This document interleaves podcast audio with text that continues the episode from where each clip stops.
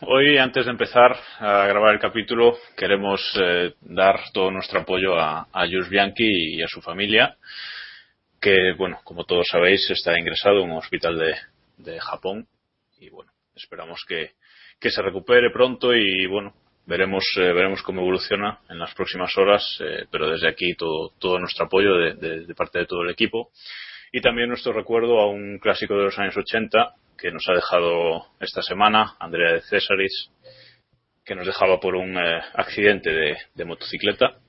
Ha sido un fin de semana bastante duro para el motorsport, eh, pero bueno, hay que, tenemos que intentar eh, reponernos y vamos a intentar comentar todo lo que ha pasado este, este fin de semana con la mayor alegría que podamos.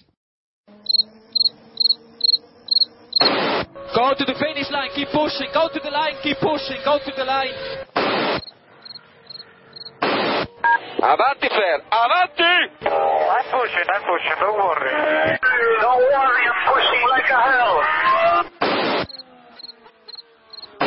Keep pushing, bellissimo. Keep pushing, eh. keep pushing, continua a spingere, fantastico direi, fantastico.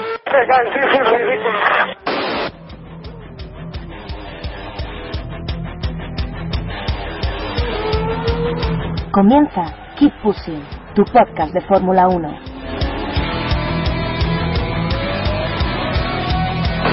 We have to remember these days. We have to remember these days.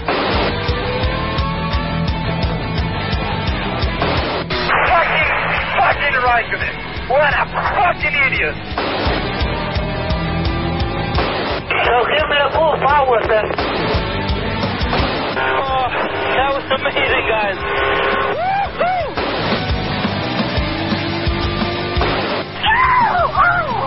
We did it, we did it.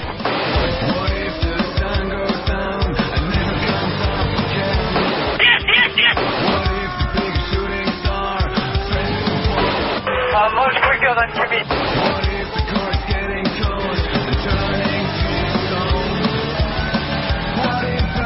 That means you have to leave a space.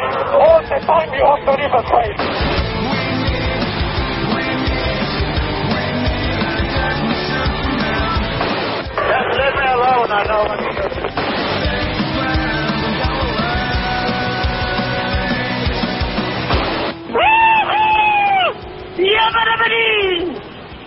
Ding, ding, ding, ding.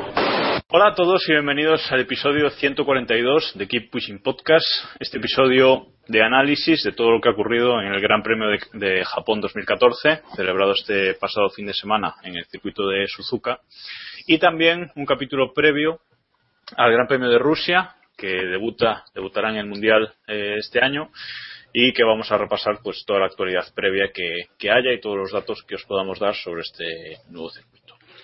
Y para comentar todo esto, eh, tengo conmigo al equipo habitual. Hoy sí, por fin, estamos todos. Así que voy a saludar primero al que lleváis semanas sin escuchar.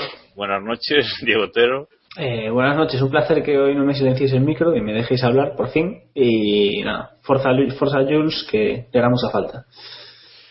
También tenemos por aquí a Iván Illán. Buenas noches, Iván. Buenas noches, por decir algo.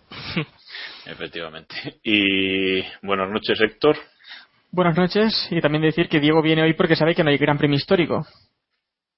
Efectivamente, porque le tocaba y se va, se va a librar. Bueno, y por último. Eso, eso, eso son todos rumores, son todos rumores. El hecho de que yo no vaya a estar en el, en el previo del Gran Premio de Estados Unidos no tiene nada que ver con, mi, con los grandes premios históricos. Es simple casualidad.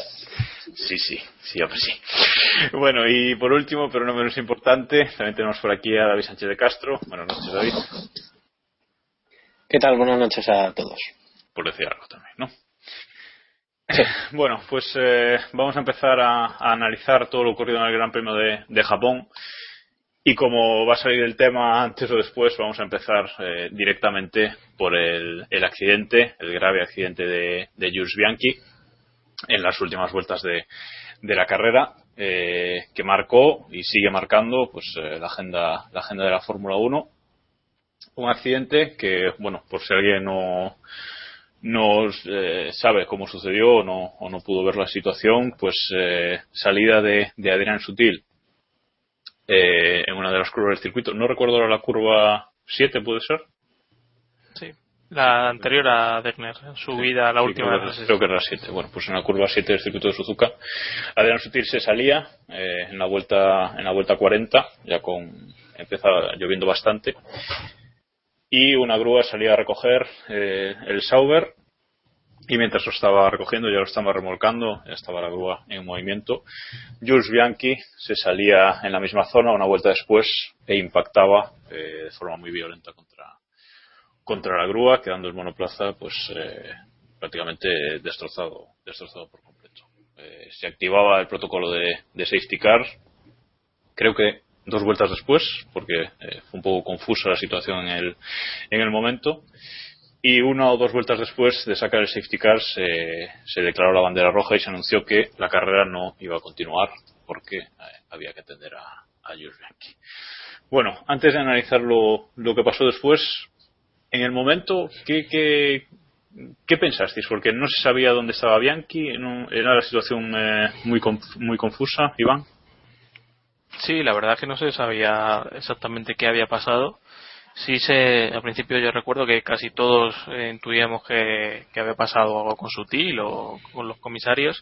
Y bueno, luego vimos el coche detrás de Bianchi y a pesar de que no sabíamos que había impactado, ya nos olíamos que algo, que algo raro pasaba, ¿no? Porque, porque era extraño que, que si Bianchi hubiera, se hubiera quedado parado o, o similar a baja velocidad y no hubiera impactado contra nada, que se hubiera si hubiera parado la carrera o se hubiera sacado el safety car en este caso.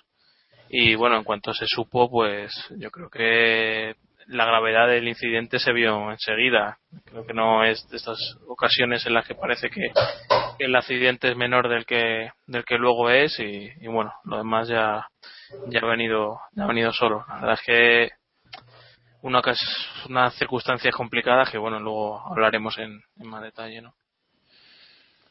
Porque era una, una situación en la que al principio pues eh, no sabíamos si era un comisario el que estaba herido, si era sutil, si era, si era Bianchi, todo muy confuso, no se vieron imágenes en ningún momento. De hecho, creo que ahí la FON actuó, actuó muy bien, ¿no? porque de hecho hay un momento en el que, justo antes de que se salga Bianchi de pista, en el que cortan la retransmisión, no sé, o sea, cambian de plano, no sé si por casualidad o, o porque vieron que algo podía pasar. Pero lo cierto es que es que ahí la, la FON actuó bastante bien, ¿no, Diego? Sin duda. Eh, la verdad es que normalmente suelen tener bastante, bastante cuidado y suelen comportarse bien en este tipo de, de ocasiones y una vez más han sido, sin duda, se han, eh, la, realización, la realización tuvo cuidado y, y bueno, creo que es el, el resultado es, es muy bien, es muy bueno y resultado también bueno. No, yo no he podido ver, por desgracia, el Gran Premio en Movistar, pero por lo menos en Antena 3, igual que les damos palos cuando lo merecen, creo que creo que sin duda hicieron una gran una, trataron muy bien el tema y fueron muy respetuosos y bueno, creo que es es digno que se les que se les reconozca cuando lo hacen bien también. Bueno, vamos a empezar a, comentar eh, los aspectos polémicos de este, de este accidente, porque se ha criticado mucho a, se ha criticado mucho a la FIA, eh, a Charlie Whiting sobre todo, pues eh, por haber una grúa en pista con los coches rodando, eh, sin, sin, sin- sin sacar el, coche de seguridad. Era una zona que dos puestos de comisarios antes había banderas amarillas. Aquí la otra polémica es si Bianchi frenó, frenó lo suficiente. Pero bueno, vamos, vamos por partes. Primero, la actuación de la, de la FIA y de Charlie Whiting. David, ¿la ves correcta o podrían haber hecho algo más? Es complicado. Eh, a ver, a todo lo pasado, evidentemente, sí, claro, está mal hecho, porque había una grúa en, en pista y, y, y demás. También hay que tener en cuenta que nadie iba a pensar, ni muchísimo menos, que, que podía pasar algo, podía pasar algo así, ¿no? Eh, para mí, yo creo que se actuó bien. Yo. Eh, no tengo demasiados datos, pero sin ver la telemetría, sin saber exactamente a qué velocidad se salió Bianchi, eh, si estaban avisados antes y demás, eh, yo en principio sí lo veo bien. Otra cosa es que la norma del safety car eh, sea errónea o que esto se puede modificar o que haya que adoptar otro tipo de soluciones cuando hay un, accidente de- como es el caso, ¿no? Creo que era eh, Jacques Villeneuve el que el que comentaba que mm, se debería actuar como se actúa en Estados Unidos. En el momento en el que hay un coche fuera de pista y hay un accidente, como es el caso de, de Sutil, se, sale, se saca el safety car, aunque el accidente no sea grave. Pero en todos los casos se saca el safety car. Otra solución, eh, que yo creo que es la más aceptable y creo que es la que la FIA debería adoptar, es la que se ha estado se, ha- se usó este año en Le Mans, que es lo de eh, hacer una zona de, de limitación de velocidad parecida a lo que tienen en el pit, el Code 60, eso es. Lo que pasa es que el Code 60 no es exactamente eso. El Code 60 es que cuando hay un accidente, durante todo el circuito van a 60 y van todos. En el caso de Le Mans, sobre todo porque el circuito de las artes es bastante más largo que Suzuka, en el trozo donde está el accidente se limita desde boxes electrónicamente, igual que es un limitador como que se pasa por el pit lane, que yo creo que sería bastante más útil que incluso el, el safety car, ¿no? Pero, pero bueno, mm, esto ya son cosas que deberá estudiar la FIA y que más que probablemente, sobre todo visto lo visto, es, es lo que adaptarán.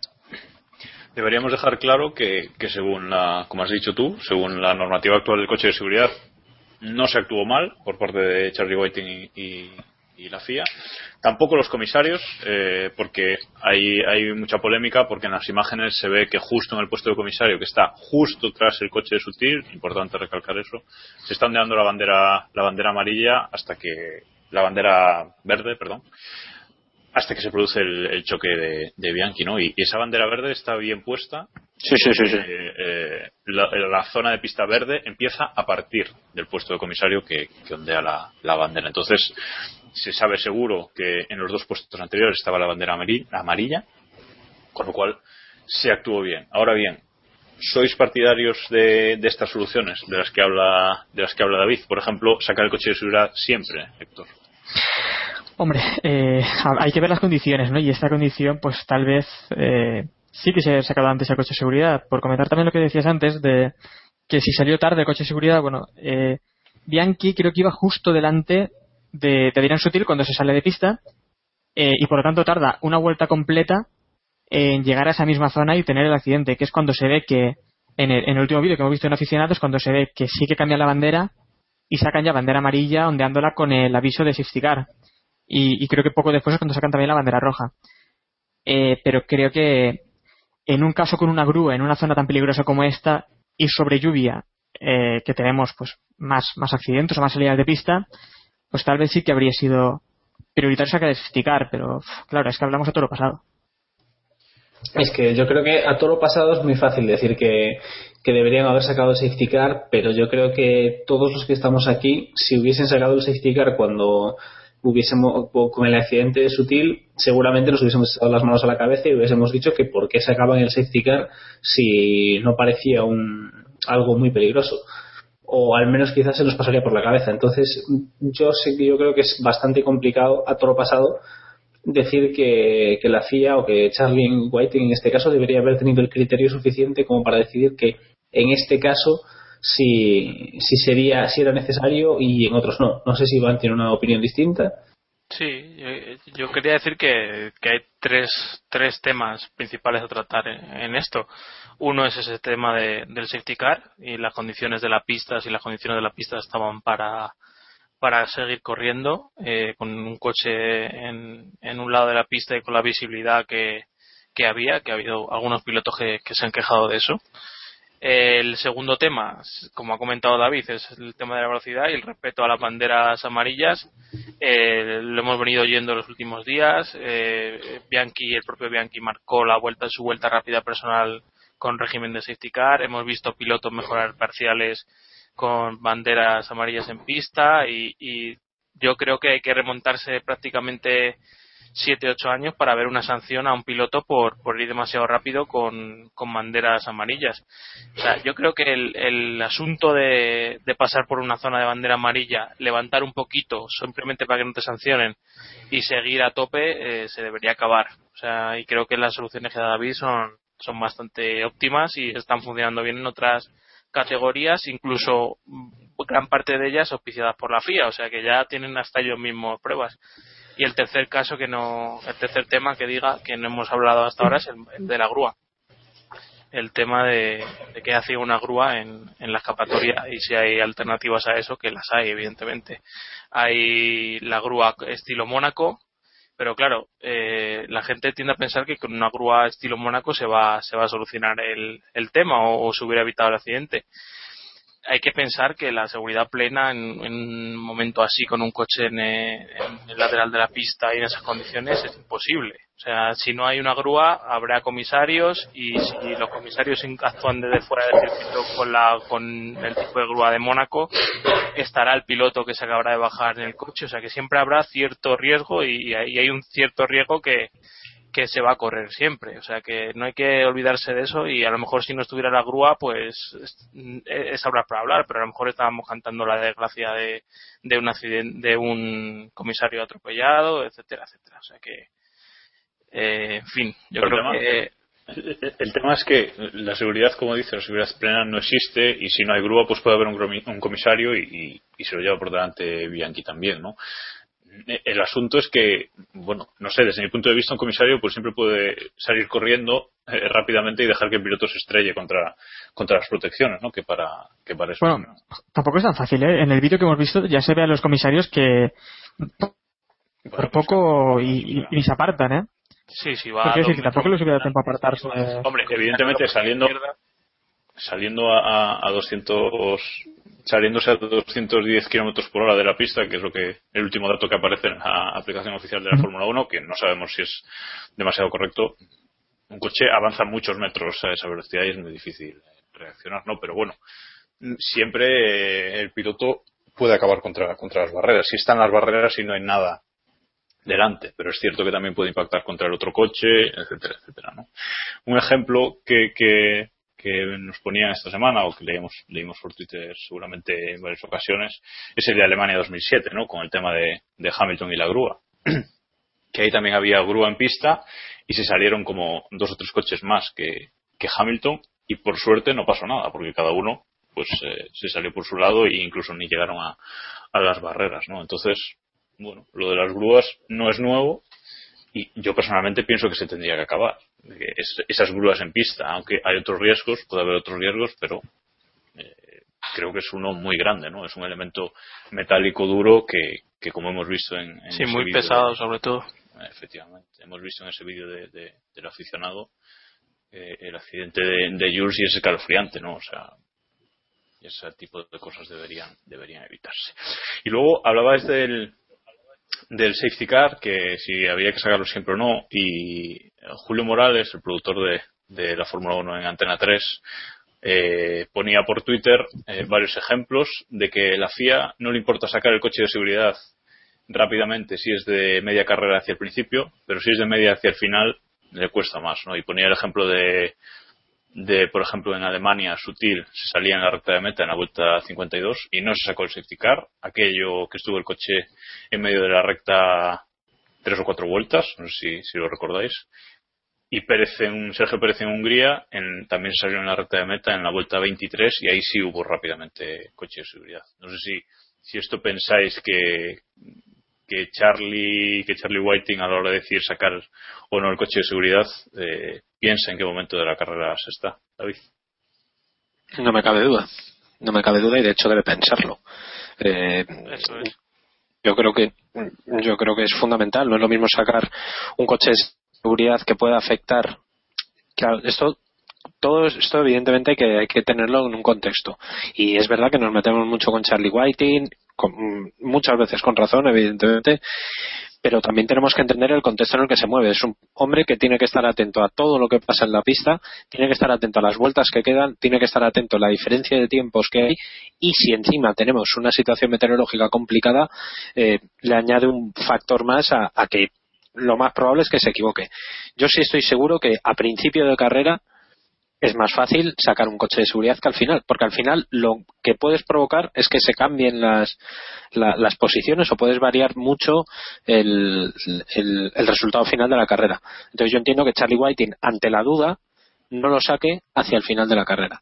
Pero Otra cosa es que en este caso, eso no puede ser o sea no puede ser bueno, que un coche de seguridad que lo sacas por seguridad que por eso se llama coche de seguridad te pienses si sacarlo o no ante situaciones iguales, que- sea un momento de la carrera o otro. Para mí no puede ser. Es que no estamos hablando de situaciones iguales. Di, di, Iván.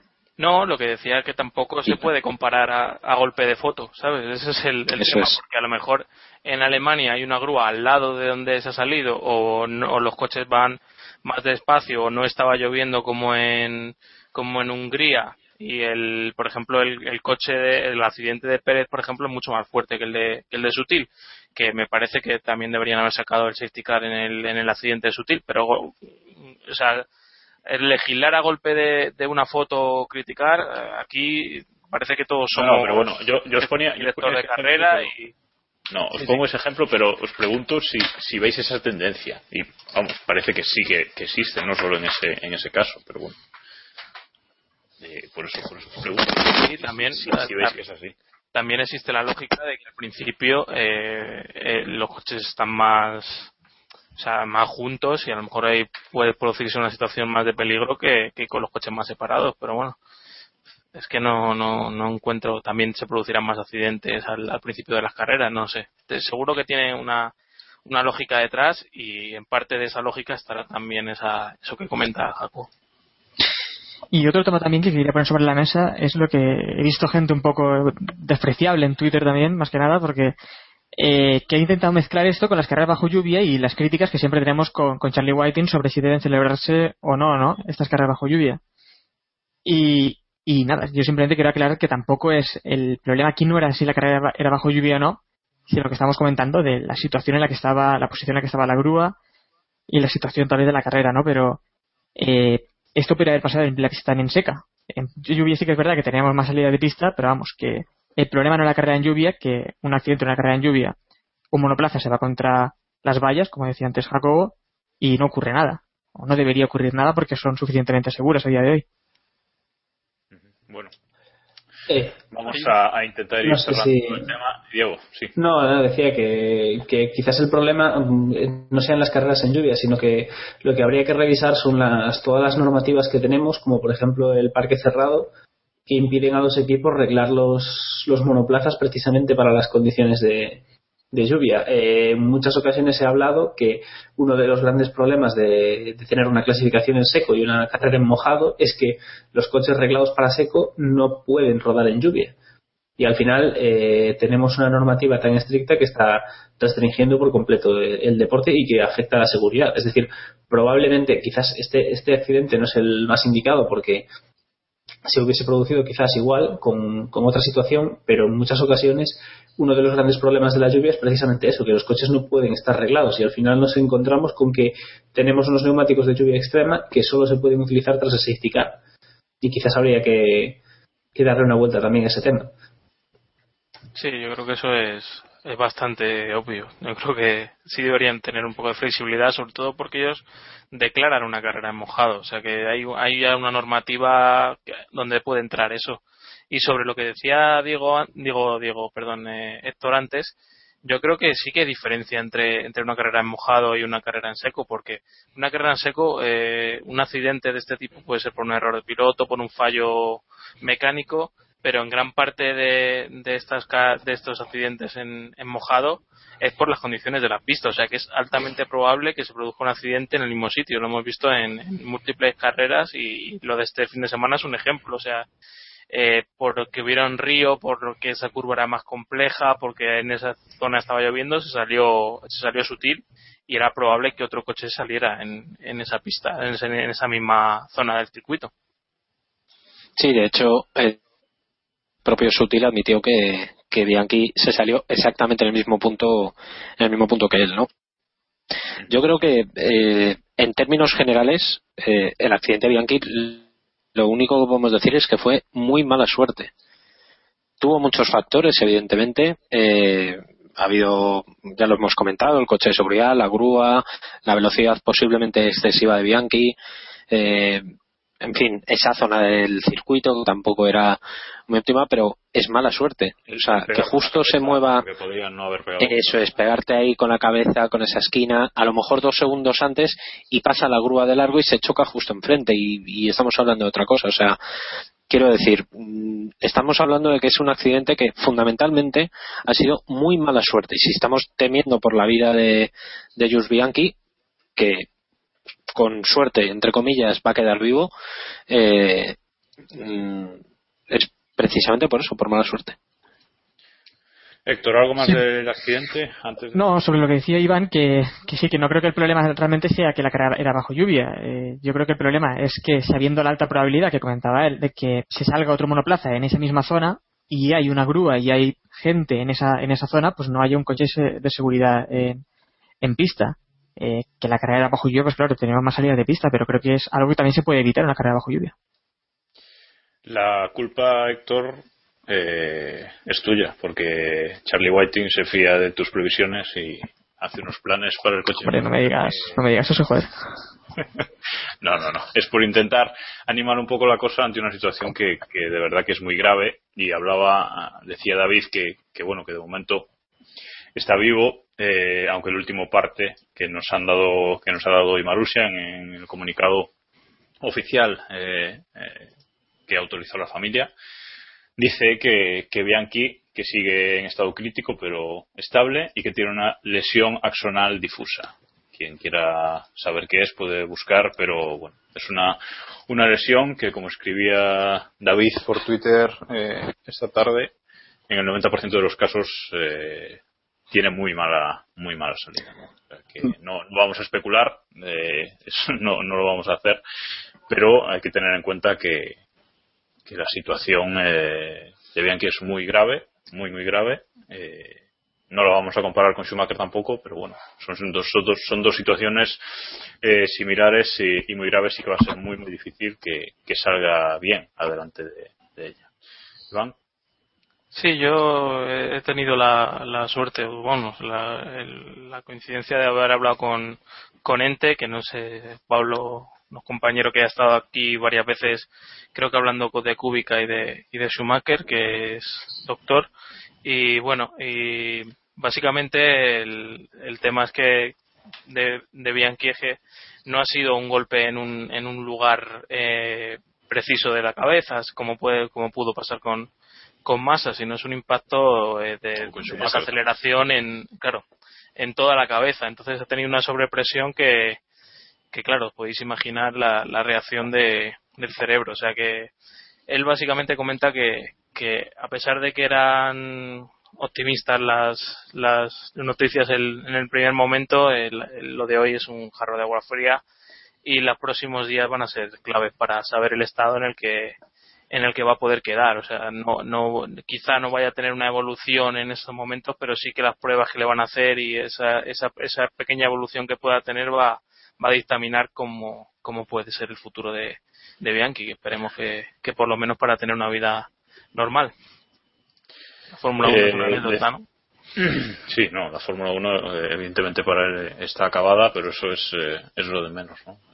Es una, una lesión que es, eh, que es muy grave y es una lesión que, que no se ve directamente en pruebas con, con escáneres o pruebas que le puedan hacer, sino que eh, se ve eh, con las reacciones y con los síntomas de, del paciente, ¿no? Y parece que, que por cómo está, pues es grave, es muy grave la situación y bueno, eh, solo desde aquí desearle que, que se recupere lo mejor posible, si, si es posible. No sé también eh, más comentar mm, algo, no sobre lo que contaba Iván eh, también he podido hablar con, con Ente y, y, también decía que al menos lo que da una, un poco de esperanza es que, que sí que tiene un poco eh, no sé cómo decía respiración espontánea no creo que mencionaba que significa que bueno que que el tronco del encefalo eh, está está bien al menos no y, y esto pues bueno es no puedo decir que sea para tirar cohetes pero vamos es algo positivo al menos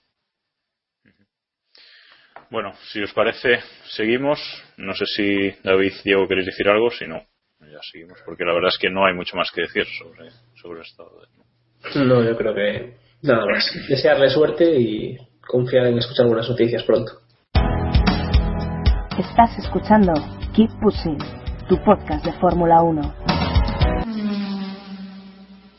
Y ahora sí, vamos a intentarnos eh, centrar un poco más en lo, en lo deportivo, en la medida que, podamos, en lo deportivo de lo ocurrido en este Gran Premio, que al fin y al cabo también se han repartido puntos a, al final de la carrera. Bueno, una carrera que empezaba con, con Nico Rosberg en la pole, lo diré, eh, y que eh, lideró durante varias vueltas, eh, pero que finalmente Hamilton le, le metió un hachazo. ¿Cómo, ¿Cómo visteis el Gran Premio en general, David? Bueno, a mí me, me pareció, dentro de lo que cabe, un, un gran premio bastante entretenido. Eh, Hamilton está brutalmente fuerte en este final de, de temporada. Eh, este fin de semana estuvo brillante, sobre todo, evidentemente, en la carrera, porque la pole fue para, para Rosberg, pero eh, brillante. No, no puedo decir otra cosa. Estuvo perfecto, apretó cuando debía apretar, eh, pudo con Rosberg, que es mm, la noticia de, del fin de semana y, y en fin, sale líder 10 puntos de ventaja sobre, sobre Nico y, y, a ver qué pasa en Rusia. Yo solo le pongo una pega. El, el accidente de los libres 3 que, que a lo mejor no era el momento de, de apretar, ¿no? Y andar buscando un tiempo. Cierto. Y que le hizo perder la pole, yo creo, porque en esa igualdad que tienen el uno con el otro, por lo menos el, el sábado, el domingo sí que sí que Hamilton estuvo bastante mejor. Sí se notó la, la diferencia de, o sea, de, de ese, de ese, rodaje o ese, esos test que no que no pudo hacer Hamilton. Y bueno, por lo demás el Gran Premio, pues eh, simplemente decir que los Williams no, no valen agua, que Red Bull se supo aprovechar bastante bien de, de ello y, y, nada, destacar un poco la, la posición de Baton, que, que fue de nuevo el más listo en, en condiciones cambiantes y que, y que bueno, reivindica un poco su, su posición de cara al futuro, ¿no? Y ya iban a resumir otro gran premio, todos los pilotos, vamos. Y ya está. Los Williams, Patton, venga, Rusia. Antes... Nos, falta, nos falta hablar de Vettel, ¿no? ¿O qué?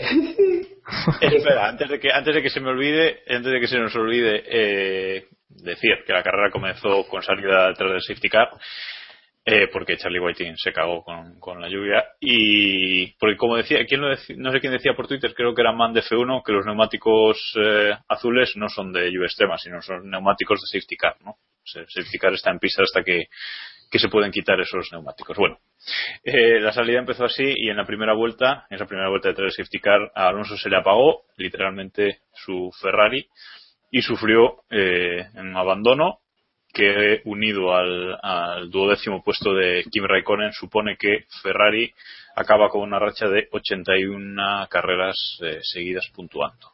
Camión. Vale, ese es el comentario de Diego. Y. eh, ¿Cómo visteis ese adelantamiento de Hamilton a Rosberg? Ese adelantamiento que decidió eh, la carrera, que se lo fue preparando durante varias vueltas.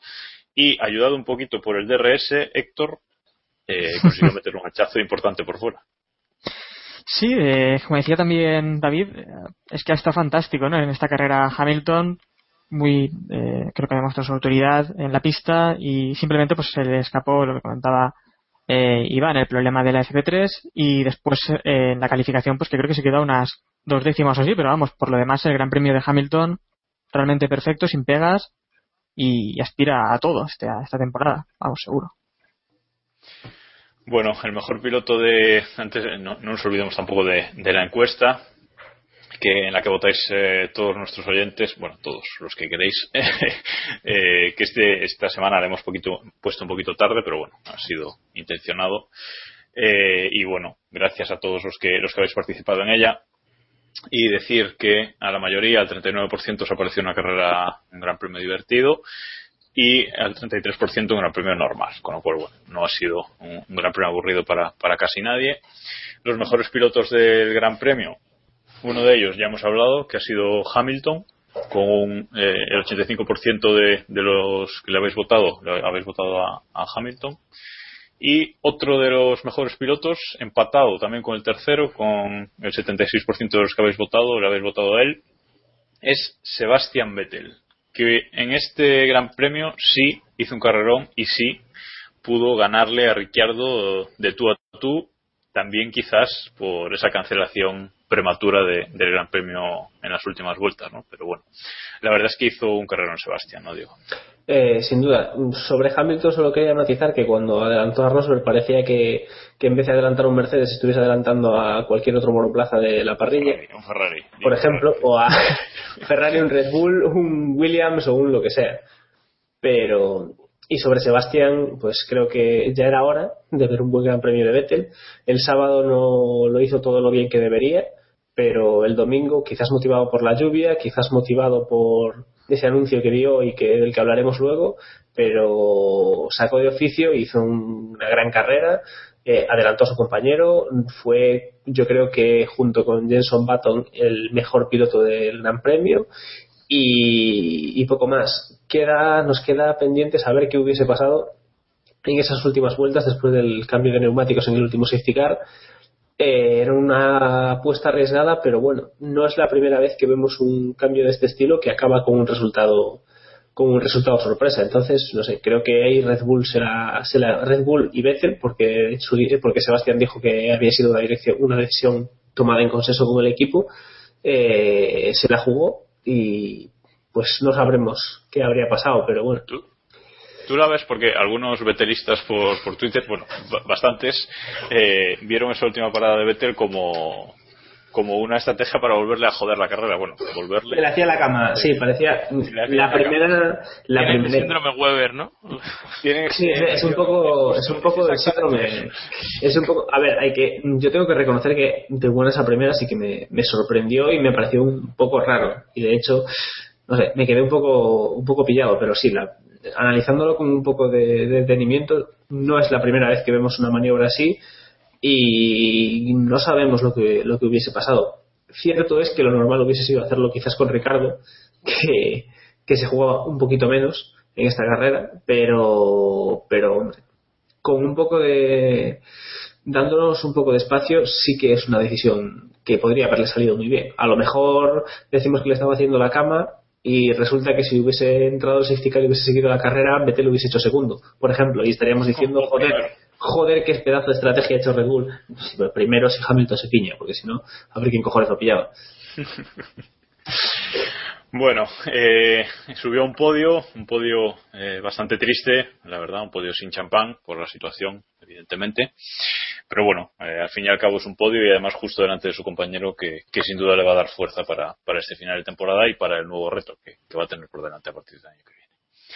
Y el tercer piloto que vosotros nuestros oyentes habéis votado y que empatado a, a votos con Sebastián Vettel, el 76% de los que de los que habéis votado lo habéis votado a él, es Jenson Button, que una vez más, eh, en una carrera con condiciones eh, cambiantes, con que llueve, que para de llover, que vuelve a llover, volvió a sorprender a, a, todos. Eh, finalmente acabó la carrera quinto, quizás se desdibujó un poquito la estrategia al final, pero bueno, al fin y al cabo lleva un McLaren, que decir esto quizás hace unos años quedaría un poco raro, pero este año es así.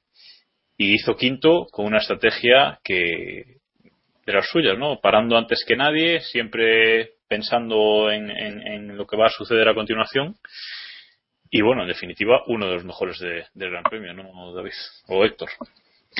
Pues es que hablar de que un McLaren, el mejor de la carrera, quedando quinto en una carrera en lluvia, es un poco triste, ¿no? Pero eh, la verdad es que partía en octava posición, se aprovechó de ser el primero que paraba a poner los, los intermedios, se la jugó, y, y como siempre es que a Baton le salió bien. Y, y, bueno, en algunos momentos incluso parecía que podía llegar a, a subir al podio, pero finalmente pues eh, no llegó, pero una gran carrera de Baton y vamos, el rey de la lluvia, seguro. Luego cuando ves que acabó a 67,5 segundos del podio, entonces ya igual se entiende un poquito más. Eh, no, David. Sí, no, además yo creo que el problema que, que tuvo Baton fue fundamentalmente esa, esa pelea que tuvo al final con, eh, creo recordar que fue con Ricardo, que fue brillante. La verdad es que una lucha bastante bonita, duró muy poco entre los dos, porque duró eh, menos de una vuelta, creo recordar, o vamos, no llegó ni siquiera una vuelta, pero eh, ciertamente fue muy, muy buena. Pocas veces eh, hace algo así eh, el bueno de Jenson, pero, pero en fin, creo que también ha sido un empuje moral muy importante para, para las carreras que quedan a Batón, sobre todo ante ese temor no se sabe si, si infundado o no de que de que está afrontando sus últimas carreras en Fórmula 1 posiblemente. Bueno, eh, antes de, acabar con el análisis, que hoy tenemos que darnos un poquito de, prisa, eh, ¿reivindicamos un poquito uno de los pilotos que nos gustan o, lo dejamos estar? Porque Nico Hulkenberg... No, reivindica, reivindica. Vamos a reivindicar. Nico Hulkenberg, este gran premio sí, eh, pudo acabar por delante de Sergio Pérez. Además, Sergio Pérez fue doblado y él no, aunque tampoco le faltó demasiado, pero bueno. En una carrera en, en lluvia, el alemán lo hizo bastante bien y bueno, podíamos, podemos tener otra sensación en pista en los últimos grandes premios, pero lo cierto es que en la clasificación eh, del Mundial Hulkenberg le lleva 30 puntos a, a Pérez, ¿no? O sea que bueno, ahí queda la reivindicación. No sé pero esperábamos muchísimo más, ¿no? Sí, por supuesto, pero el, el Force India también eh, lleva unos grandes premios que, que no pase de ahí, ¿no? De esa octava. El de Hulkenberg sobre todo. bueno, no, no, lo vamos a estropear, vamos a dejarlo así. Eh, decir que en la encuesta habéis votado como el mejor equipo de, del Gran Premio a Red Bull, el 91% de los que habéis votado lo habéis votado, habéis votado por Red Bull y el 88% habéis votado por Mercedes como el segundo eh, mejor equipo. Ha acaparado eh, la gran mayoría de, de los votos entre, entre los dos equipos. Y dicho esto, si no queréis comentar nada más sobre el Gran Premio, vamos al Mundialito. Nada más, pues venga.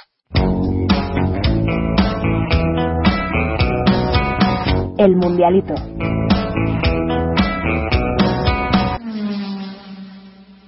Vamos a dar nuestros puntos del mundialito. Ya sabéis, damos 3, 2 y un punto a los pilotos que nos han eh, parecido los, mejores del Gran Premio. Y damos menos uno que se corresponde con nuestro premio Bandera Negra al peor piloto del Gran Premio. Así que vamos a empezar como siempre por la bandera negra, simplemente si queréis, y luego, y luego damos los, mejores. Así que, por ejemplo, Iván, empieza tú con, eh, con el bandera negra. ¿Quién le das menos uno en este Gran Premio? Que quizás esté, esté un poco difícil. pues yo no se lo he dado a nadie porque no, no encontraba a nadie a quien dárselo, así que se me hace difícil de, de imaginar quién, a quién dárselo. Yo creo que voy a dejar a mis compañeros y ahora te lo digo. Bueno, pues, pues dinos tú entonces, Héctor, tu menos uno, tu bandera negra de este gran premio. A ver, te, digo los otros y voy pensando en menos uno, porque... No, no, no, los otros no me los digas, dime el menos uno. Pues venga, se lo daremos a Magnussen, no, se lo daremos a menos uno a Magnussen, que hizo una carrera bastante mierdecilla, pero yo creo que no se ha excusado en que tuvo un problema con el volante. La primera curva, ¿no? David, ¿tú viste si la, la, primera curva la pasó alguna vez bien? Yo, de lo poco que vi, de Magnussen no, no la dio ni una, o sea que, no sé. Yo le he hecho, le, he votado como el, como el bandera negra. Eso le das tú menos uno a, Magnussen también, ¿no? Sí, que de hecho, bueno, él explicó que tiene un problema con el volante, pero vamos. Excusas. Ah, excusas, excusas volante. Ah, bacala. Esa la usa mucho Magnussen. Bacala. Así que bueno. Eh, siento, siento que soy el único que tiene claro a quién darle el menos uno. me parece preocupante.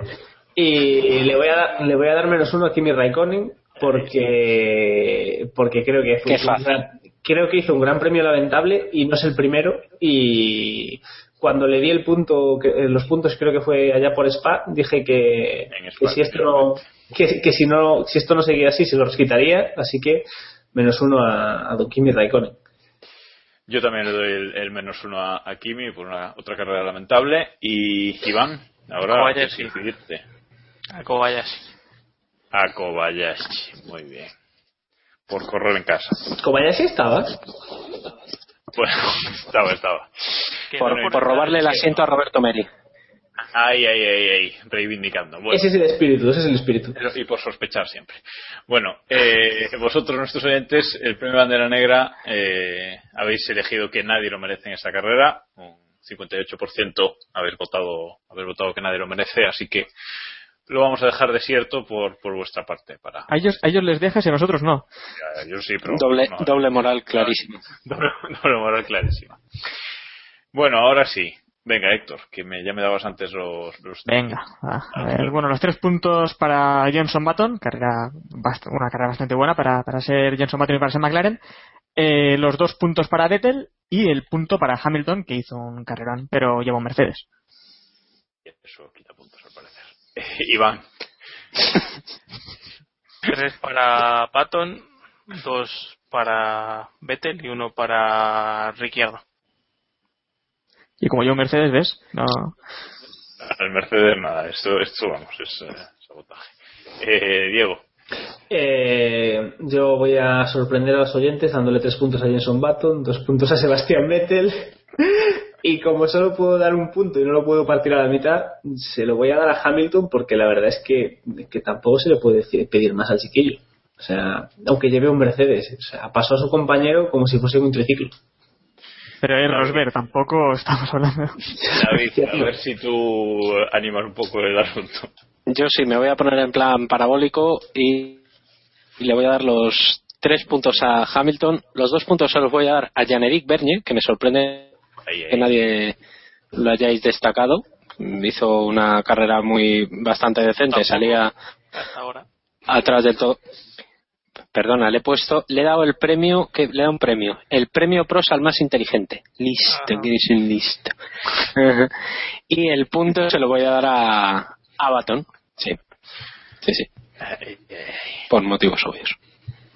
Vale, pues eh, me habéis descolocado. Yo le voy a dar los tres a Hamilton también, dos a Vettel y uno a y uno a Baton, porque vamos, o sea, Carrerón también es cierto que, que lo merece que lo merece Bernier, pero bueno, ya tampoco tampoco lo puede tener todo. Bueno, y la clasificación queda No tiene ni asiento. para que- la clasificación, del mundialito queda de la siguiente forma. Lidera Hamilton con 92 puntos. A mucha distancia, Ricciardo segundo con 65 y Alonso tercero con 55. Rosberg perdido el combate, al parecer. Y por abajo, Maldonado sigue liderando con menos 16, Raikkonen menos 13 y Massa menos 7. O sea que ahí está por abajo está bastante dura la competición Estamos venciendo. si Maldonado no la lía mucho a partir de ahora, quizás, eh, quizás logre salir de ahí. Bueno, y los premios, los premios eh, Mansell y Pros, que, que, habéis con- concedido nuestros oyentes, eh, se lo habéis, el premio Mansell se lo habéis concedido eh, compartido a Sebastian Vettel y a Lewis Hamilton, el 24% de los votos para cada uno, y el premio PROS a más inteligente calculador, aquí sí que ha habido más consenso y se lo habéis dado el 64% de, de nuestros oyentes que habéis votado a Jenson Button. Bueno, y con esto, con esto atrás nos toca repasar un poquito cómo ha quedado nuestra, nuestra liga particular. La liga Keep Pushing.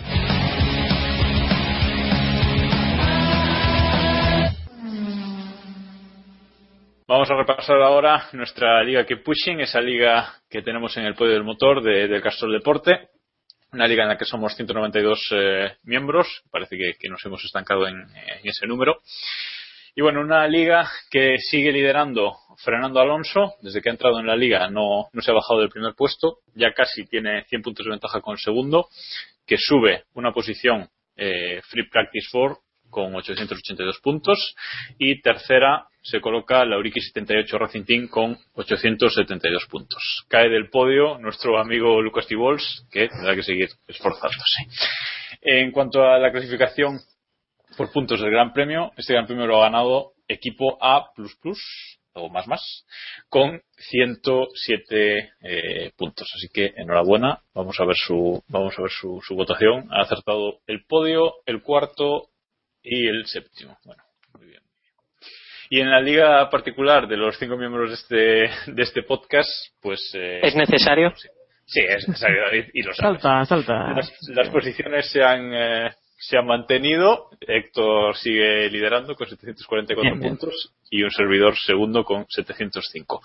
Por la cola, a 200 puntos, perdón, 100, 196 puntos. Eh, listo. Don David, don David Listo. Sánchez de Castro, que en este gran premio se ha marcado 29 puntos. Yes. Hay otro. Soy Chilton, soy el Chilton del equipo confirmadísimo. Vamos a mantener su anonimato. Y la enhorabuena a Diego con 100 puntazos, nada más y nada menos. Yo desde aquí solo quiero dar las gracias a nuestro querido Samu. Él me enseñó el camino de no cambiar las apuestas nunca. Y al fin ha dado resultado. Pues muy bien, muy bien. Yo, en mi descargo, tengo que decir que No, no soy el, el que menos puntos ha sumado, Y no, no, no soy el que menos puntos ha sacado de este gran de- premio. ¿no? Vamos a mantener el anonimato porque Sí. No vamos, no, o sea, quiero decir, es bastante obvio quién ha sido, pero vamos a dejarlo. No vamos a aceptarlo. Ya es bastante, ya es bastante, ya es bastante sangre, tío. Poner a Botas y a- y a Massa en el podio ya es bastante duro. bueno, vamos a, a dejar de, la, la liga, vamos a dejar la liga ya por, por hoy, que tenemos que todavía que, que una previa de Gran Premio que, que hacer y Bueno, bueno, gran premio, gran premio. bueno, vamos a hacerlo rapidito que casi casi llevamos una, una hora ya, así que vamos. Estás escuchando Keep Pushing, tu podcast de Fórmula 1. Vamos ahora con la previa del Gran Premio de Rusia, un Gran Premio que, que debuta en el Mundial de, de Fórmula 1 con un circuito nuevo, el circuito de Sochi. Y bueno, tendremos este fin de semana ese Gran Premio que ha estado rodeado por, por bastante polémica, pero bueno, en las últimas semanas parece que la cosa se, se ha relajado bastante o se han silenciado noticias, eso ya, ya no nos vamos a meter ahí. Y bueno, el circuito de, de Sochi es un circuito nuevo, eh, ubicado en el Parque Olímpico, ¿verdad? De los, eh, ¿Mm? de los Juegos Olímpicos de Invierno, celebrados en, en Sochi. Y es un circuito que tiene una longitud de 5.853 eh, metros. eh, y el domingo no está claro cuántas vueltas se darán, porque sí, 53 vueltas. El domingo se darán 53 vueltas a- al circuito. Lo que no tenemos, evidentemente, es, eh, es récord ni, ni nada por el estilo. Pero bueno, ¿qué os parece este circuito Eh, sobre, sobre el papel? Porque poco hemos visto, salvo alguna simulación de Fino Racing y alguna cosa así. ¿no? Sí, eh, yo esta tarde he hecho las cuentas y me salen 10 curvas de 90 grados o cerca de 90 grados eh, de las Mm. 18 que tiene el circuito. Sí. Así que con eso se, se dice bastante. Eh, solo me llama la atención la tercera curva, que es así un, una rotonda gigantesca, para Sí. que la gente se haga la idea, y una parte enlazada rápida que tiene prácticamente antes de, de la parte final y, y ya está. El resto es, es lo que te digo, curvas de 90 grados y el look, pues un look muy de, de Corea, eh, India, estos circuitos eh, todo lleno de, de muros de hormigón a los lados, con personalidad cero y bueno, ya, veremos a ver cuántos años dura el, el Gran Premio de Rusia en, en el Es mundo. que la- las zonas las zonas entre las curvas, o sea, lo, lo que es la zona de las curvas 4, 5, 6, 7, 8 es lamentable y luego la parte final desde la curva 15, 15, 16, 17, 18 hasta a- hasta la línea de meta es lamentable, ¿no? Es como hacer un un cuadrado, ¿no? Se viene el Gran Premio espectacular, os lo digo. Solamente por cómo hemos rajado del Gran Premio este, se viene un Gran Premio de la hostia. Ya os lo digo yo y me lo contáis el, el martes que viene. Es que, es que es como meter el circuito a la fuerza en la vía olímpica esta, ¿no? Está todo como lo que comentabais, esta No, gran no ro- es, no es para rodear. es hacerlo. Es Sí, bueno, claro, es eso, meter un circuito, hacer un circuito e intentar hacerlo ahí entre los edificios que ya había construido, lo que ya había construido en la zona. Y claro, entonces te queda pues un churro y como decía Iván, con curvas de, de 90 grados, prácticamente todas, un, eh, una rotonda y, cosas así que... Y, recta poca, ¿eh? Recta no hay ninguna. El, el DRS, que también lo comentaremos ahora, está flojilla la cosa. Bueno, el DRS, eh, que como dices, eh, todavía la FIA no ha confirmado la, la zona o las zonas de DRS, pero viendo el plano de circuito, pues, eh, solo tenemos recta principal, que quizás, Que, que es medio recta. sí, que es medio recta, pero quizás como la curva no es demasiado pronunciada, metan ahí una zona y no sé si se atreverán a meter otra en, en lo que es desde la curva 10 hasta la curva 12, 13. Bueno, son las únicas zonas realmente que, que podrían meter el, el DRS. Veremos qué, veremos qué hacen. Sí, pero que eso tampoco es del todo recta, también hace eh, curva y vamos, que es que no hay ninguna zona así En un la, poco... en la mini recta, en la mini recta de atrás, o es demasiado corta. Muy corta, ¿no? Me parece a mí. No sé. No, parece, parece. Esa y alguna no más, debe ¿eh? ser tan corta, ¿eh? No debe ser tan corta la recta de atrás, ¿eh? Desde luego la recta principal, sí, con Caben dos. En la, en la recta principal, si contamos la curva 1 como parte de la recta principal, ahí caben dos zonas de DRS, ¿no? Joder, seguidas, como en Canadá. No, no lo creo. Pues, No lo creo. oye. Bueno, Pero, pero bueno, es que allí al menos corta algo, pero es que aquí esto no es ni siquiera curva. se puede hacer seguida, vamos, que no, no, no creo que tengan que frenar. Seguida, sí. No, Claro. no, ahí no van a meter dos zonas, meterán una como mucho. Sí. y la otra veremos si la meten, si la meten atrás. Bueno, comentado el DRS, pasamos a los Piedrelli, que no sé si han ido a mirar el circuito, pero bueno, ellos llevan el neumático, el neumático blando y el medio, el amarillo y el, y el blanco. Eh, Si se cuela, cuela. Exactamente, no se arriesgan nada, ni elección blanda, demasiado blanda ni demasiado dura. Vamos a- al pack medio y se acabó, ¿no? David, no, no sorprenda a nadie esa elección. Sí, no, no, no. Además es que es lo más, es lo más coherente, no jugársela eh, cuando no, no saben muy bien cómo va, cómo va a estar el asfalto, cómo van a, a reaccionar los, los monoplazas. O sea que me parece una decisión coherente, aunque conservadora, evidentemente. Eh, comentar que eh, he estado mirando antes en las elecciones de Pirelli y este Gran Premio desempata, porque hasta ahora llevábamos cinco gran premios, cinco grandes premios con super blando, llevando super blando y blando, cinco grandes premios llevando blando y medio y cinco grandes premios llevando medio y duro. O sea que Pirelli tampoco se está eh, rompiendo demasiado la cabeza. Este Gran Premio desempata con el con el blando medio. Así que veremos qué tal se comportan los neumáticos. En cuanto a los horarios de- del Gran Premio, cambian un poco con respecto a los horarios habituales, así que, así que cuidado, porque tenemos eh, los libres, eh, los libres 1 y 2 el viernes a las 8 y a las 12 de la mañana, respectivamente.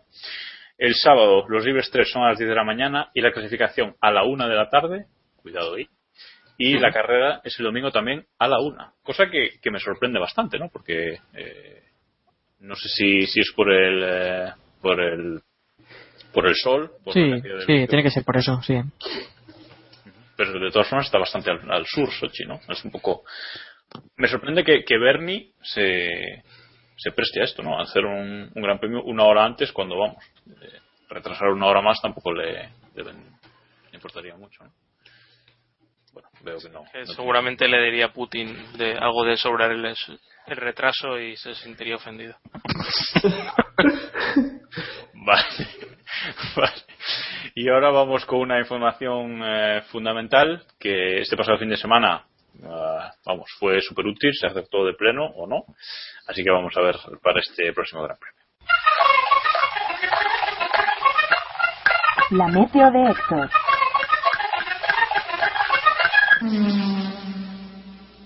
No, hombre, yo la semana pasada hablé de que había un poco de posibilidad de que cayeran cuatro gotas. Y al final se multiplicaron un poco, pero sí que dije que había posibilidad de lluvia. ¿eh?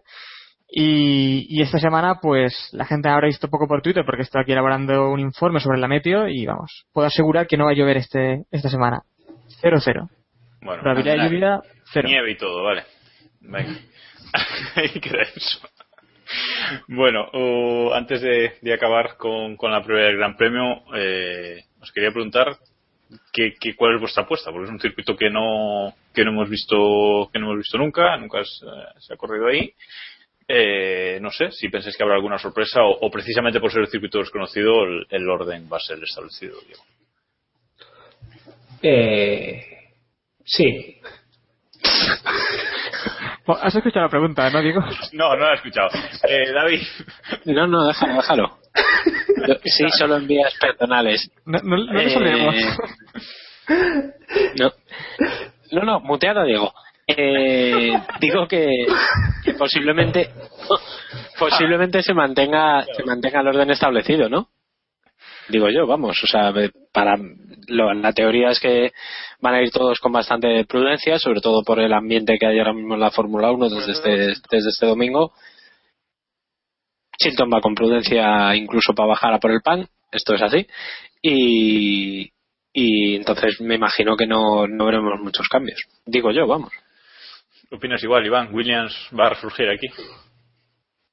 No lo no sé decirte. Porque... Sí, bueno, las temperaturas le deberían ir, le deberían ir bien. Hay que decir que Williams, a pesar del gran premio difícil que ha tenido, eh, saca bastante más diferencia a, a Ferrari después del fracaso de, de los italianos en Japón y, y yo creo que es un buen gran premio para que o sea, se fijen en esa tercera posición. Pero vamos, por delante yo creo que va a ser un paseo militar de, de los dos Mercedes y, y esperemos que por lo menos tengamos un poco de acción entre ellos porque si no nos vamos a aburrir bastante. lo estoy- me lo estáis poniendo para no, ni para ni pa no ver el Gran Premio, ¿eh? porque veo que hay, hay pocas esperanzas en que sea una, una buena carrera. No te preocupes, estará ahí masa para darlo todo, hombre. Parece que todos pensáis que, que el orden establecido se va, se va a mantener. Sí, bueno, pero, pero ¿cuál es también el orden establecido, no? Porque aquí al menos vemos un poco de lucha entre Williams y, y Red Bull. Eh, ahí ya... Fernando Alonso Red Bull, ¿no? O Sí, bueno, la quinta, la quinta posición es constitucional, eso no lo quita nadie, pero el resto siempre hay un poco de dudas, ¿no? Entre Red Bull y Williams veremos también, y está el factor también masa, eh, así que Bueno, puedo pero, cubrir eh.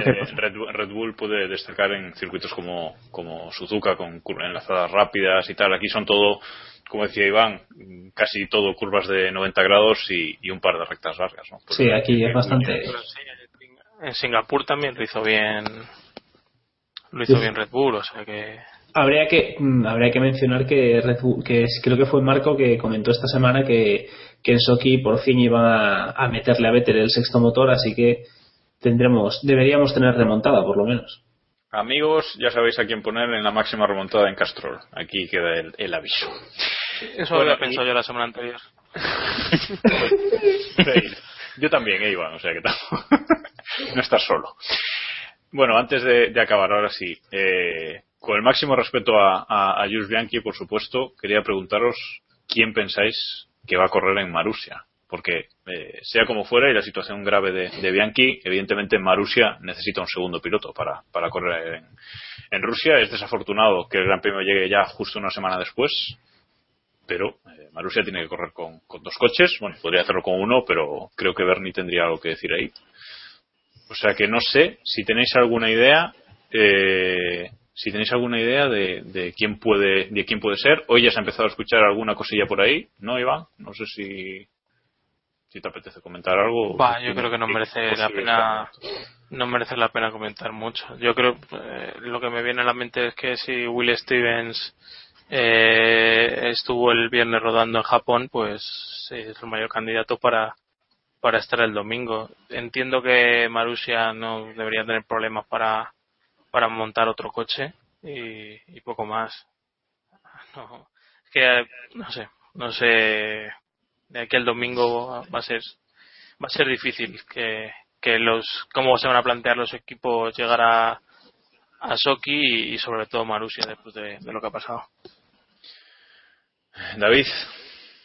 Yo sí, estoy con, con Iván o, o Will Stevens o Alexander Rossi, que son los, los dos probadores que ha tenido, que ha tenido Marussia esta, este año. Eh, todo lo que no sea cualquiera de los dos es, sería una sorpresa y además, evidentemente Marussia no va a estar ahora pensando en quién poner o en quién quitar o, o tal, van a montar al que haya y, y ya está. ¿Veis a De La Rosa subiéndose al Marussia, Héctor? No, hombre. Pondrá, pondrá Ferrari en otro piloto. No, no, no, yo creo que no. Yo apuesto por Alexander Rossi, eh, lo comentaba David, yo creo que es la apuesta más, más clara a día de hoy, sobre todo también por lo que estamos diciendo, que, que es que no hay ni una semana. ¿Creéis que, ¿Creéis que colocar a un estadounidense en el coche en Rusia será en un Marussia será beneficioso para el equipo?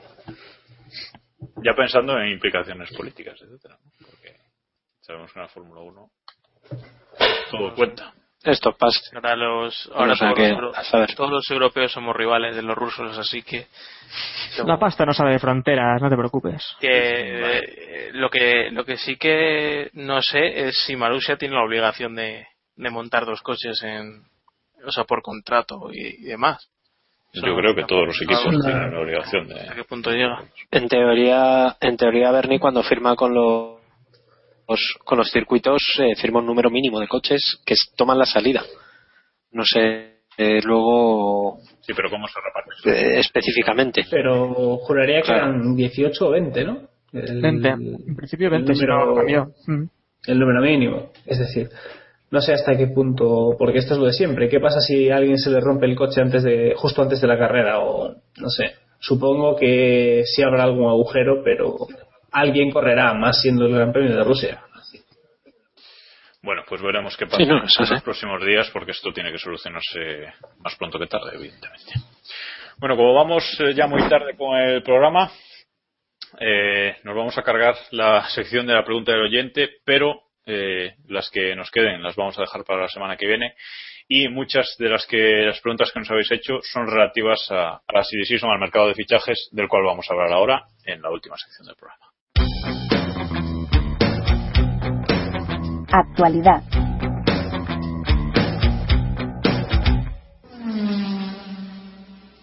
La actualidad de esta semana pasa por la Silly Season que se ha desatado totalmente en, en Japón el, eh, el, viernes, en la madrugada del viernes al sábado, antes de los libres 3, creo que a las 3 de la mañana hora española.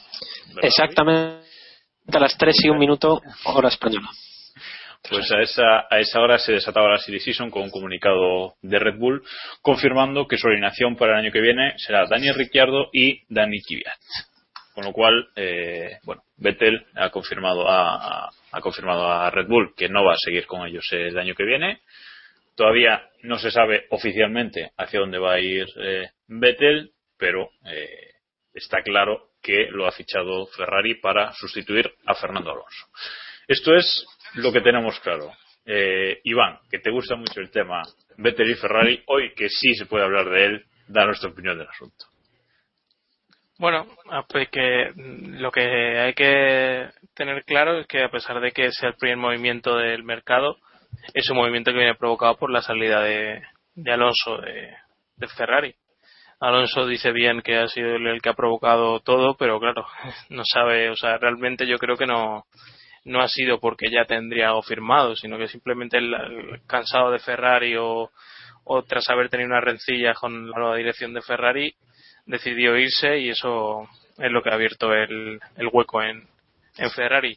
Yo personalmente creo que, que Alonso se fue de, decidió irse de Ferrari pensando que Mercedes y Red Bull iban a pegar por él y que realmente eso no, no ha sucedido porque Niki Lauda ya dejó bastante claro que, que no lo querían y creo que Hamilton, que es el hombre que, que se rumorea que puede ir en, puede dejarle el puesto no tendría sentido que, dejara es el mejor coche de la parrilla de largo a, su gran rival.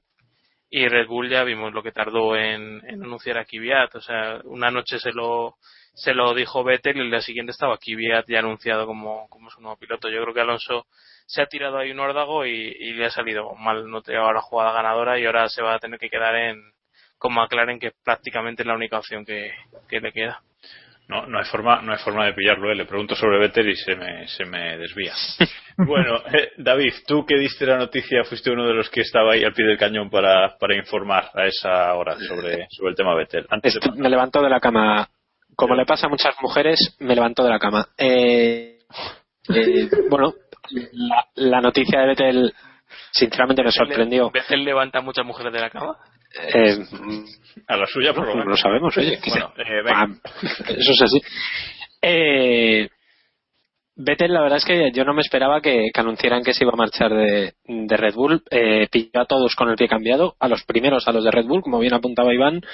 Eh, según afirmó Christian Horner y, y Helmut Marko Vettel les confirmó después de los primeros libres o de los segundos libres del viernes que se iba. O sea no tuvieron margen para negociar.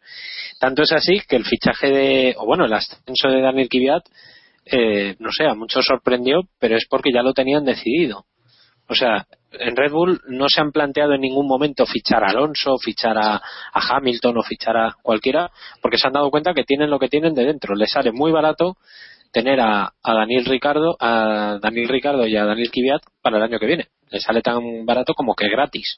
O sea, no, no tienen que pagar ningún tipo de traspaso. Ese dinero que se ahorran en sueldo y demás, se lo van a gastar en hacer un coche pues como el que han estado haciendo estos años. En cuanto a lo de eh, Vettel, yo entiendo que Vettel, por una cuestión romántica, se quiere ir a, a Ferrari. Eh, la imagen de Vettel montándose en el.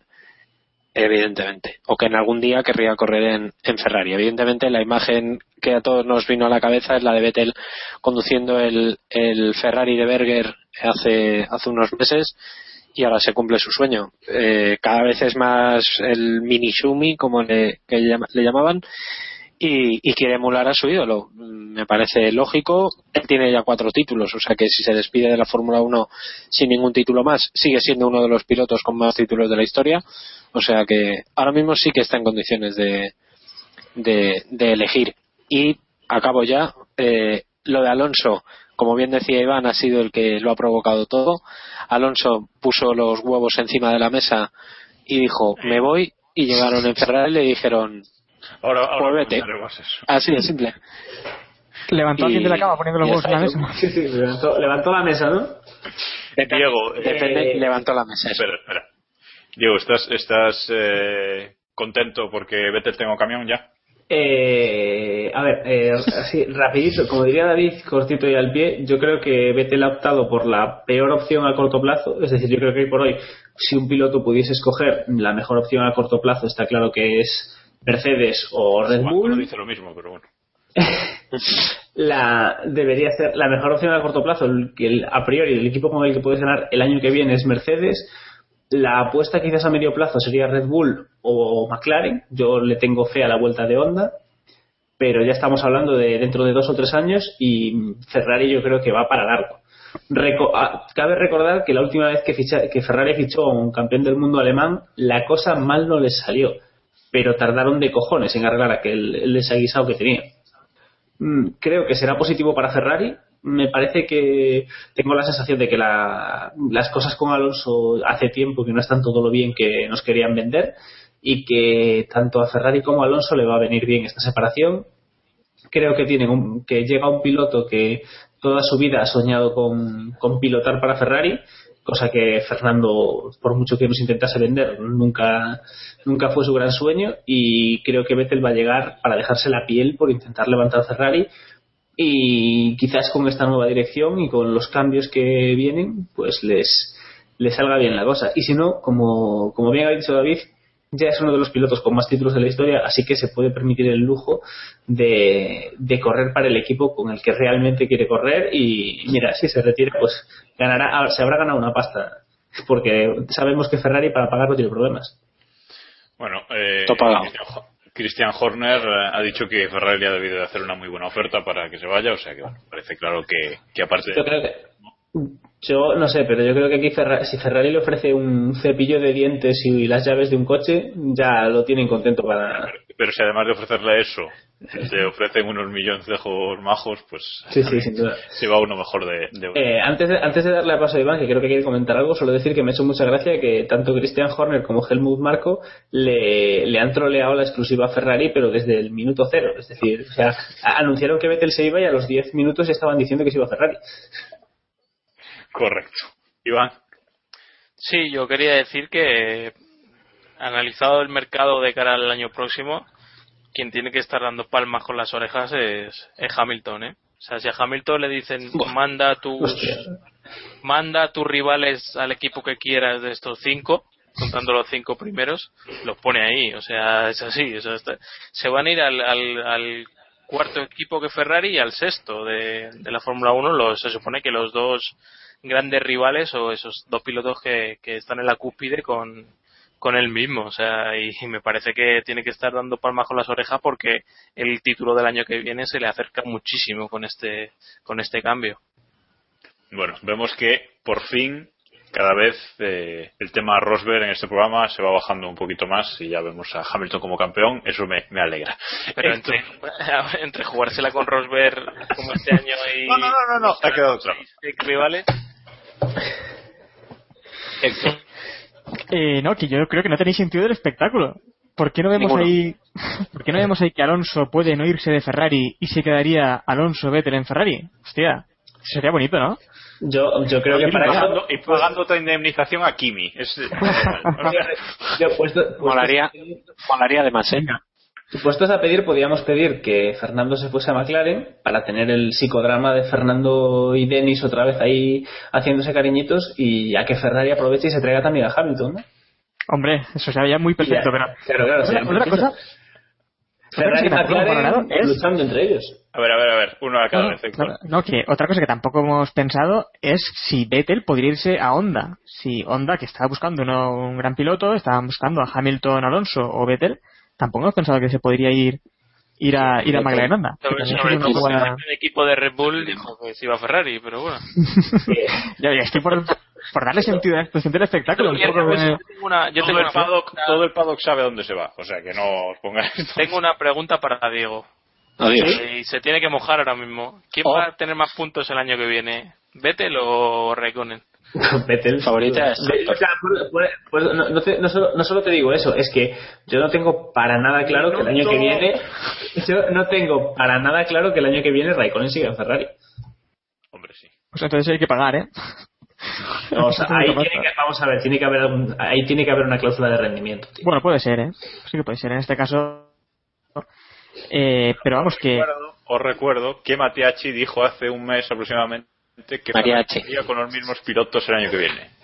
Pues eso.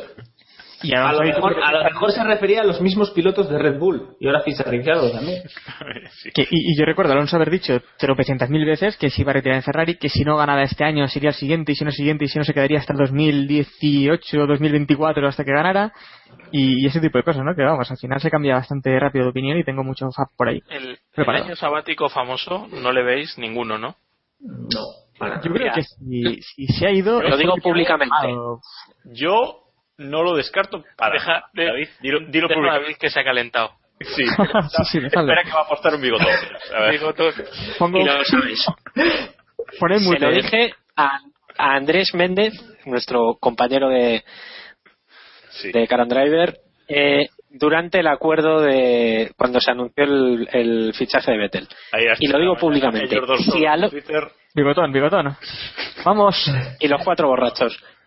Si, si Alonso se toma el año sabático el año que viene, me dejo bigotón rosa.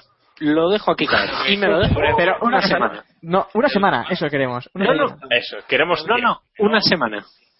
Sí. ¿Sabes Estoy tan convencido de que Fernando. Alonso no... Fernando, por favor, Que no, si que no. nos estás escuchando, que sabemos que sí, que sabemos que sí, tómatela. Si, si el, si el McLaren no va a correr, tío, o sea, piensa que el bigote rosa. Nosotros pagamos. Que lo que Alonso no se toma año sabático. No, hombre, es- Que no me lo creo. Bueno, pues Lo yo. decía- Que no, me lo creo. No, hombre, eh, viendo lo que él siempre comenta la temporada 2002, ¿no? Lo que sufrió en la temporada 2002 y, y yo creo que, vamos, a mí no se me pasa por la cabeza que Alonso, yo creo que antes correría en Caterham. Incluso, yo sinceramente no, No, lo veo, conociendo su, su carácter. Sí, Es que- por otro, puede ser, sí. Es que, a ver. Aparte que sería un fracaso.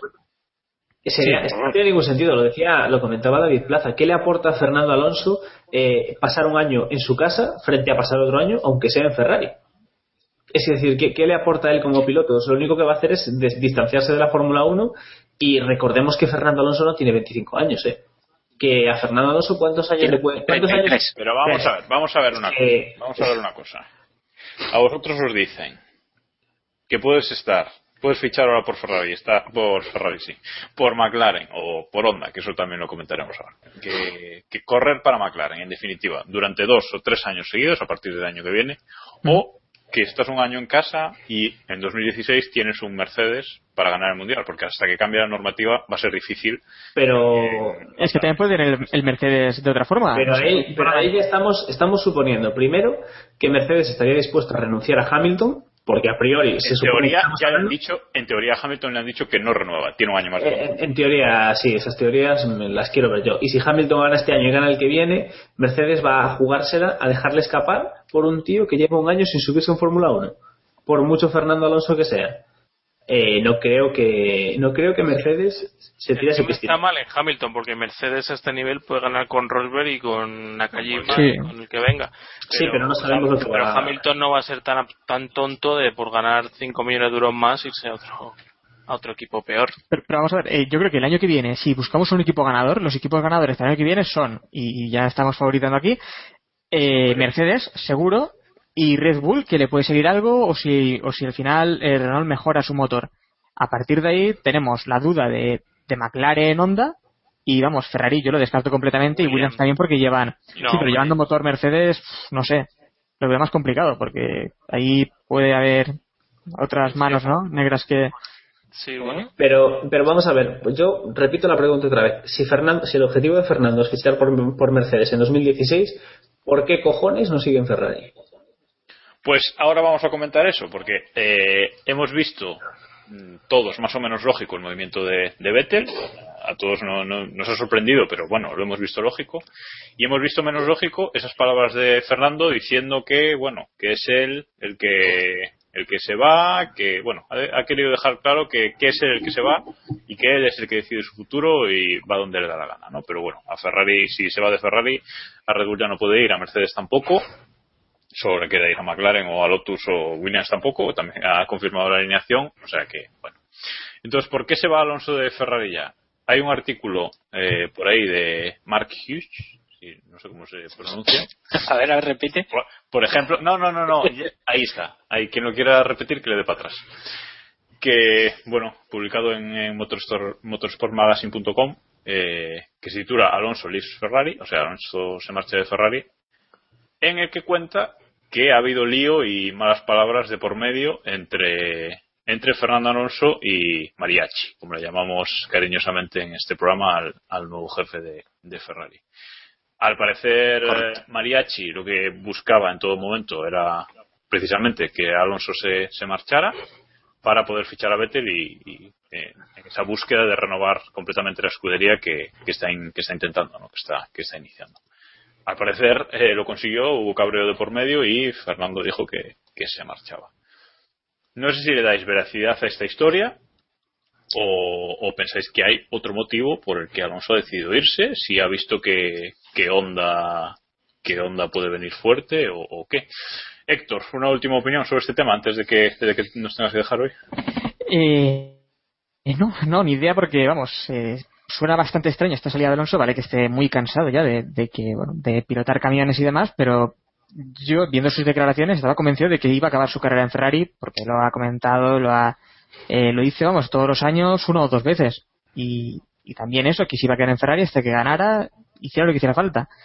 Eh, no sé si será por, por esto, porque no se lleva muy bien con Matiasi, o Matiasi ha querido cambiar aquí el equipo, y, y vamos, ha sido todo muy extraño. O también si ha propiciado eh, la marcha de Alonso que entrara Matiasi y las dimisiones que, que hemos visto en Ferrari. Es un caso muy extraño que, bueno, de momento más vale esperar a ver qué, qué ocurre y si nos enteramos de algo o nos quedamos con, como con el tema también de McLaren en su, en su momento que de poco nos enteramos, ¿no? Bueno, Héctor, pues eh, hasta la semana que viene. Venga, que vaya bien, que total os quedará ya poco, espero. Sí, ya os escucho mañana. Vale, Venga. chao, hasta Hasta luego. Chao. Bueno, eh, los demás, Iván, ¿le das veracidad a este artículo? Bueno, no sé si lo has leído siquiera. Sí, sí, sí lo he leído, como otras tantas cosas que hemos leído estos días. Eh, a mí me parece que a lo mejor el fondo de la cuestión sí puede ser verdad, pero ah, ya al límite de insultarse y demás, me parece que, que es un poco una exageración, aunque en un momento de calentón puede, puede pasar cualquier cosa. Yo creo que hay un, un enfrentamiento claro, o sea, que Alonso se cree al, al nivel de, de Ferrari o al, o sea, se cree que es un acuerdo, digamos, entre empresas que son socios por el bien común y un, un gestor como, como Matiachi eh, ve a Alonso como un empleado de Ferrari, que quizá a lo mejor alguien con más experiencia en, en estos temas eh, como Montechemolo o Dominicali sí podían mantenerle ese estatus y, darle un tratamiento especial que a lo mejor la- los nuevos gestores han decidido que, que ni de broma, que ellos van a tratarle como un empleado cualquiera y Alonso no, no acepta eso. A mí me parece que, que en, la, en la medida, en el medio está el- la realidad, ¿sabes? Que sí es un empleado de Ferrari y debería ajustarse un poco a lo que Ferrari le pida, aunque esté descontento y demás, pero tampoco le puede tratar como uno cualquiera y, y, y- y de echarle cuando quizás sea el, el empleado más valioso que tengas. David. Yo me quedo con, con una cosa. Evidentemente, la, la historia de que se ha montado Mark Hughes en, en Motorsport Magazine, como decía aquel, es una historia muy Diego Torresca, y esto los futboleros eh, lo entenderán mejor. Pero vamos, yo posiblemente el fondo sea así. o sea, Evidentemente no ha habido insultos, no ha habido tal, porque, como apuntaba Carlos Barazal en Twitter, si yo llamo hijo de puta a mi jefe, al día siguiente o al minuto siguiente estoy despedido de manera fulminante, sea Fernando Alonso o sea el mismísimo Pietro Ferrari. O sea, Vale. yo quiero decir, por ejemplo, eh, yo me imagino que, que la situación se ha vuelto insostenible y yo insisto, a mí me parece que esto ha sido un órdago de Alonso que pidió una serie de técnicos, una serie de condiciones para seguir el año que viene y no se lo han dado. Y entonces Matiachi ha dicho, la revolución de Ferrari la voy a hacer yo, no la vas a hacer tú y la vamos a hacer según como yo quiera. Si te gusta bien y si no, pues bájate. También tenemos que entender que Alonso ha perdido a dos importantes puntales esta, este, esta temporada en Ferrari. Primero perdió a Domenicali y segundo ha perdido a Montechemolo, que con sus más y sus menos, Montechemolo fue el que lo fichó. Por tanto, mm, la situación era bastante insostenible. Si esto le unimos que, que el coche es una castaña y que no hay, mm, posiblemente ya se estaba hablando hace unos meses, de que en 2015 tampoco, es evidente que, que Alonso ya ha cumplido su ciclo y que le quedan cinco años. Siendo muy optimistas, le quedan cinco años de carrera. Por tanto, tiene que buscar si es que quiere otro título más, como, como es así, como lo No, quiere. no, es, evidente, es evidente que lo quiere. Él, él ha dicho en mil y una ocasiones que no se quiere retirar sin el tercer título. Eso lo ha dicho en más de una ocasión. Y pensó que lo iba a conseguir en Ferrari. No lo ha conseguido. Aunque estuvo a punto en dos ocasiones, también es verdad. Y va a buscar cómo conseguirlo. Quería, ir a, quería ir a Mercedes. Se ha quedado sin sitio.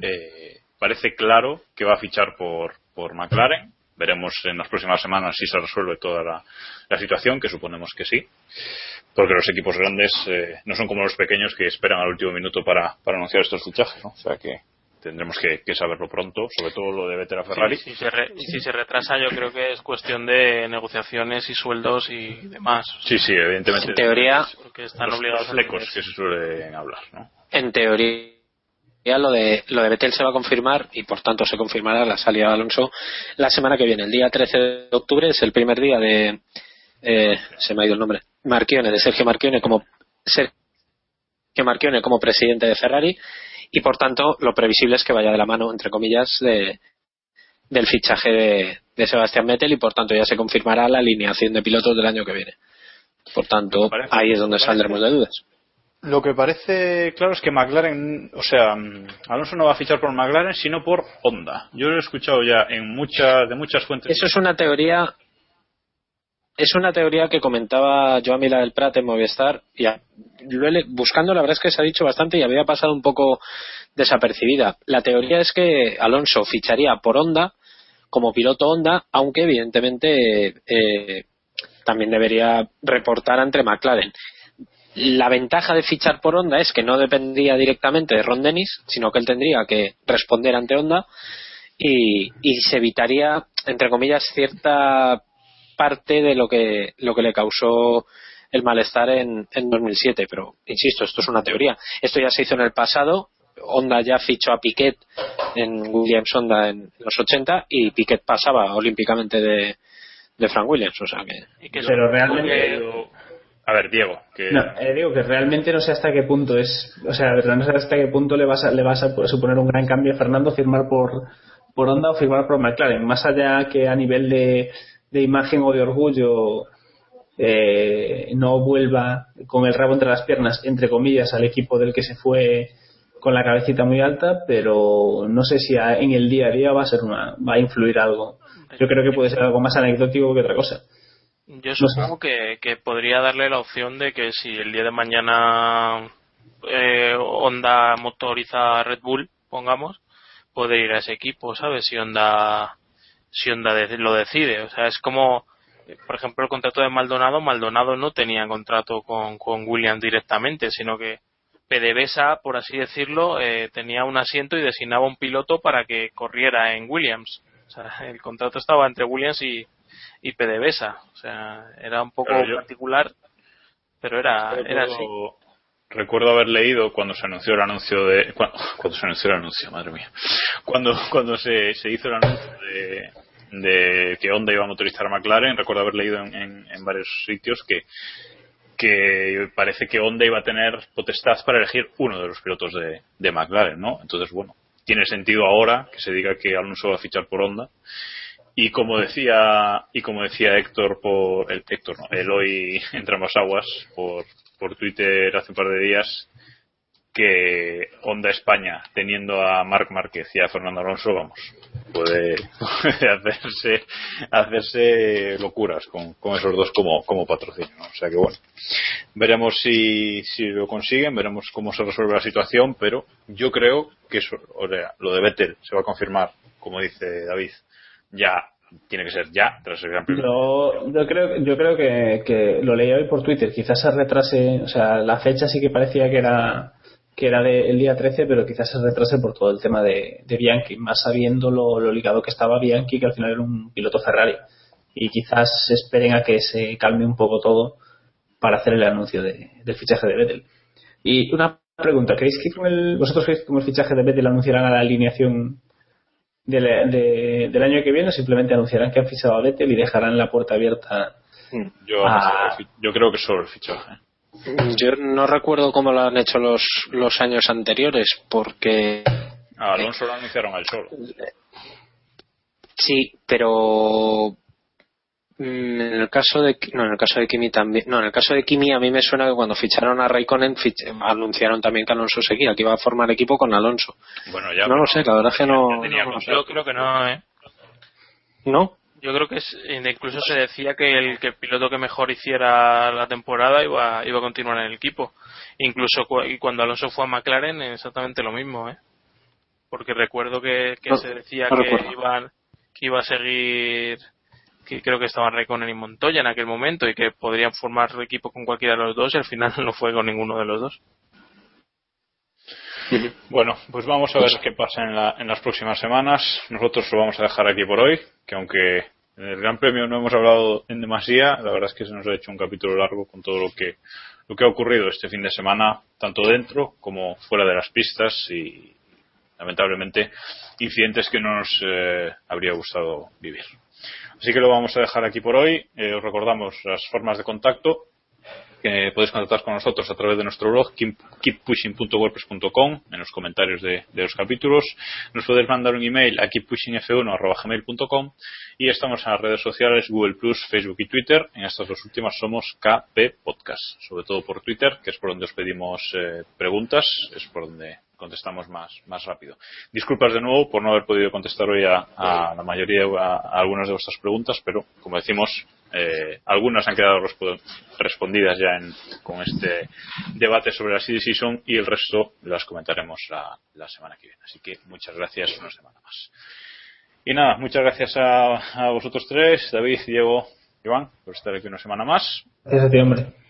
Y hoy, Hombre. hoy no, hoy no nos vamos a ir ni con el Jazz Drive ni con una canción rusa, lamentablemente, porque tampoco estaba mal, pero nos vamos a ir con un, con un sonido. Uno de los momentos eh, más felices seguramente para Jules Bianchi en, en su carrera en la Fórmula 1, que fueron esos puntos que, que consiguió esa temporada para, para el equipo Marussia. Así que con ese audio os dejamos y os emplazamos aquí la semana que viene para comentar todo lo que dé de sí el Gran Premio de Rusia. Hasta entonces, ya sabéis, keep pushing. Hi, Jules. This is John. Mighty job, mate. Absolute mighty. Good. So, which place we finished with the penalty? I, I think we're P9. I think we we are P9. Very good race, Jules. Finally, we have a point. Woo! I'm so happy. Well done, Jules. Great race. Top man.